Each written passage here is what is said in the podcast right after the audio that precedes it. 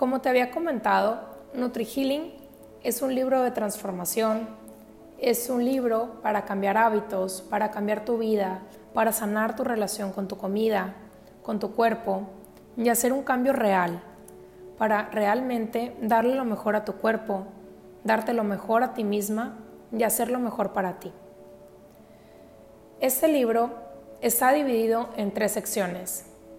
La primera es el aprendizaje y en esta parte te iba a hablar el día de hoy acerca de la introducción a la vida saludable, pero ya hay un episodio de esto, entonces te invito a que escuches primero este episodio y puedes después regresar a este o escuchar primero este y luego continuar. La parte 2 de NutriHealing se llama para experimentar.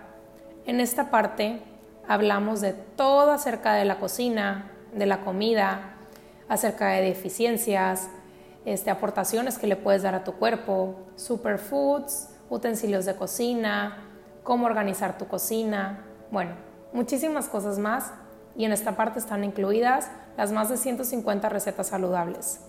Entonces, la última parte se llama y cambiar tu vida y en esta parte es en la que me quiero enfocar el día de hoy.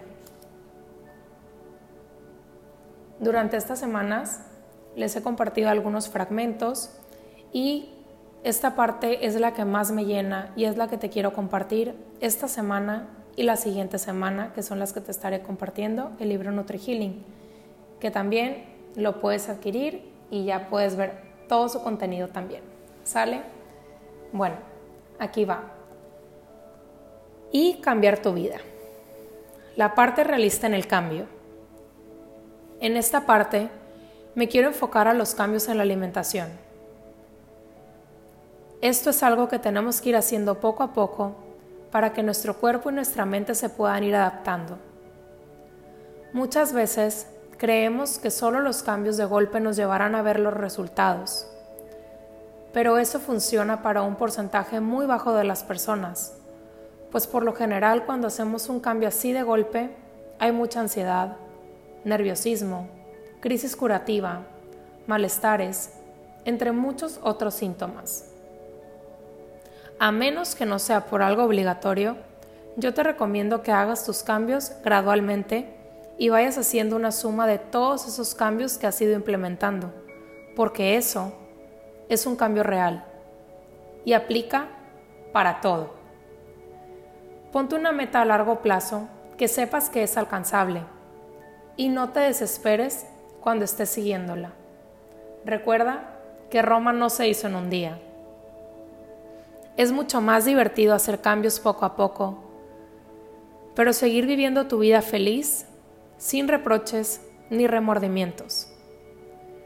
Muchas veces llegan conmigo clientes diciéndome que quieren bajar de peso, que quieren marcarse, tonificar, hacerse veganos, comer súper sano y que están listos para hacer todo lo que sea para lograrlo. Yo la verdad nada más escucho y espero que se den cuenta por sí solos que esto no es algo real. Y por lo general a la siguiente cita regresan y me dicen, me porté bien mal, comí muchísimo, no hice ejercicio, tenía demasiada ansiedad, tuve muchos pendientes, no tuve tiempo, etcétera, etcétera, etcétera. Y la lista sigue y sigue.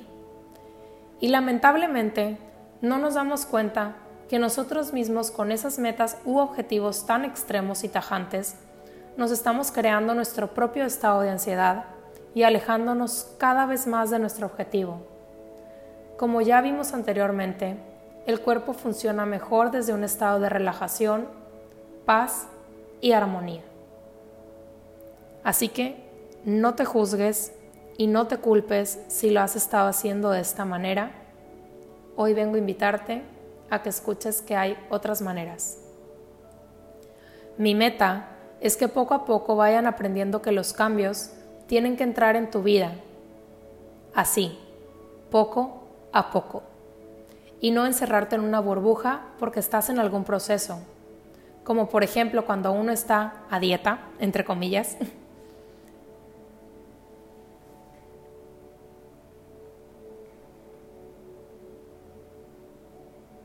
Y aquí se pausa Porque muchas veces realmente nos encerramos en una burbuja. Y no nada más en este proceso, sino en muchos procesos. Y creemos que si no lo hacemos de esta manera, no va a funcionar. Creemos que todo tiene que ser perfecto para que pueda funcionar. Y desde aquí nos limitamos, no nos dejamos fluir y no nos dejamos ser quien realmente somos. Y empiezan a llegar todas las limitantes, todos los miedos y todas las resistencias. Todos esos, no gracias, es que ahorita no puedo. Es que si salgo de aquí, ya no funcionará. No es que ahorita no puedo salir. No es que ahorita no puedo tomar. No es que ahorita no puedo faltar al ejercicio. Y nos enfocamos en todos esos no puedo, no puedo, no puedo, no puedo, no puedo. Y nos estamos reafirmando y diciendo constantemente que somos un no. Cuando nos pudiéramos estar gritando todo el tiempo que somos un sí. No puedo, según quién. ¿Quién te va a regañar? ¿Quién te va a decir algo porque te divertiste? ¿Quién te va a decir algo porque te saliste un poco de contexto? ¿Quién te va a decir algo porque te equivocaste? Lamentablemente, la única persona que juzga en estos casos es uno mismo. Aunque nuestro pretexto sea es que me van a regañar en mi casa. Es que tengo cita con el nutriólogo mañana y si no bajo va a ser que lo hice todo mal. Es que si salgo me voy a lastimar. Es que me van a regañar si lo hago. ¿Ok? Y mil y un pretextos. Aquí nada más como paréntesis, me super salí de contexto y lo que dice el libro, pero no sé, fue simplemente información que me llegó en el momento que te la quería compartir. Y entiendo perfectamente que te puedas sentir así. Por mucho tiempo viví así y lo sentí así. Pero la verdad, ir cambiando conforme nos vamos desenvolviendo, ir cambiando conforme nos vamos desenvolviendo, vamos aprendiendo y nos vamos moviendo, es lo mejor que hay.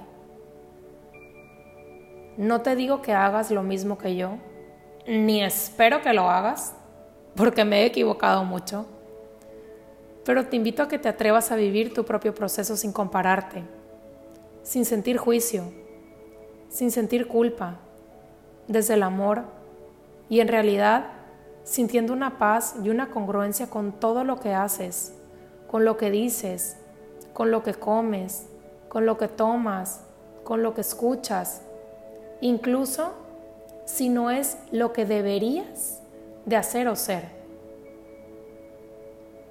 ¿Qué es correcto para ti? ¿Qué es verdad para ti?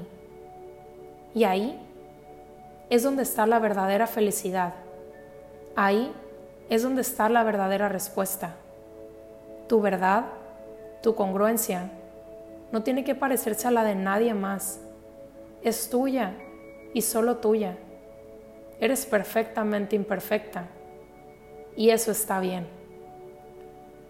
Cuando sientes paz en tu interior, cuando haces algo, eso significa que estás haciendo lo correcto y eso es lo correcto para ti.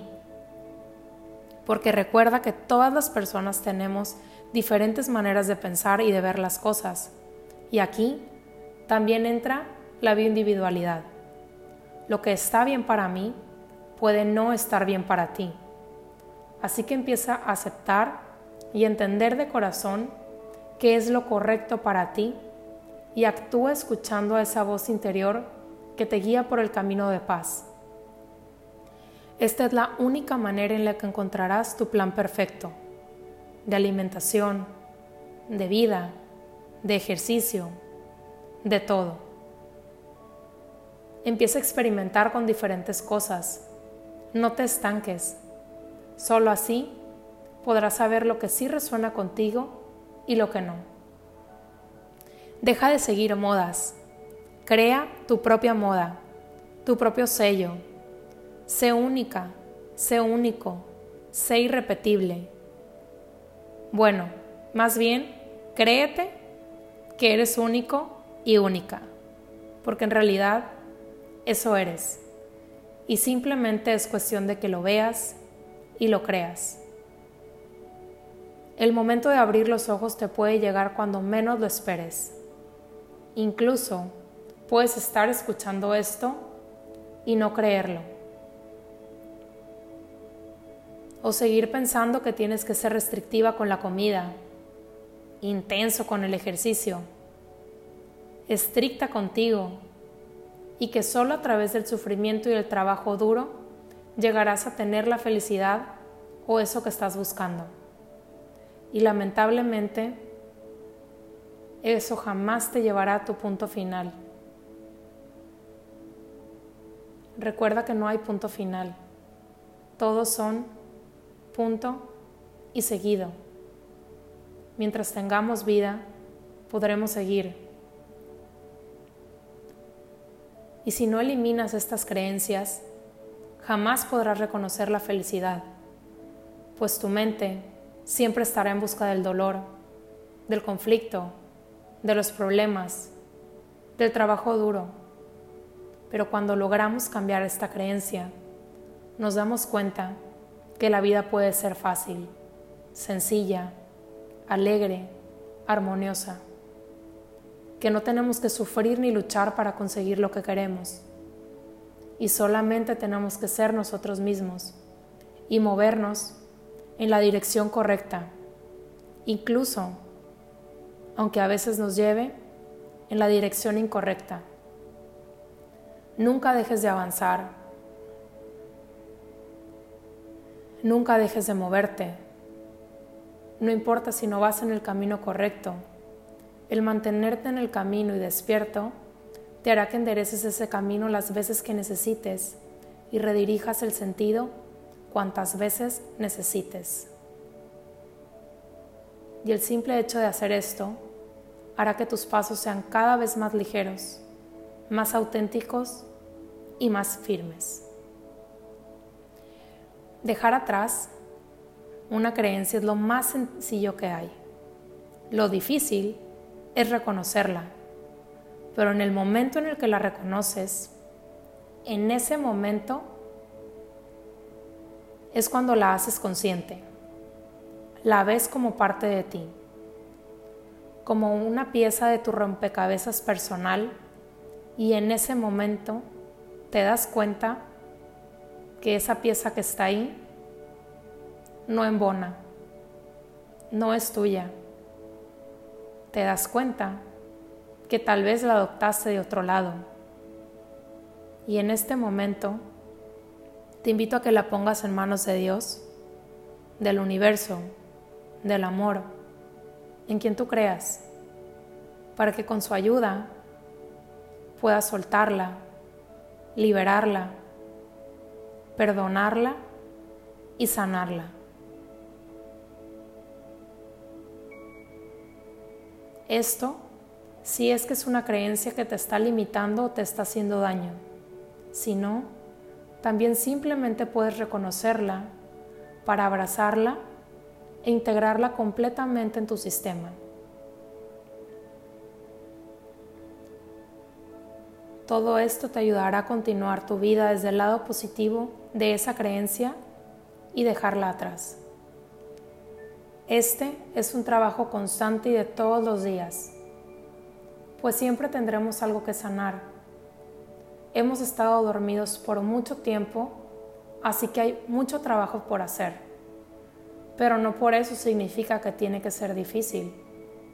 Puede ser fácil, puede ser fácil si estás en ti, si estás en conexión contigo mismo y contigo misma.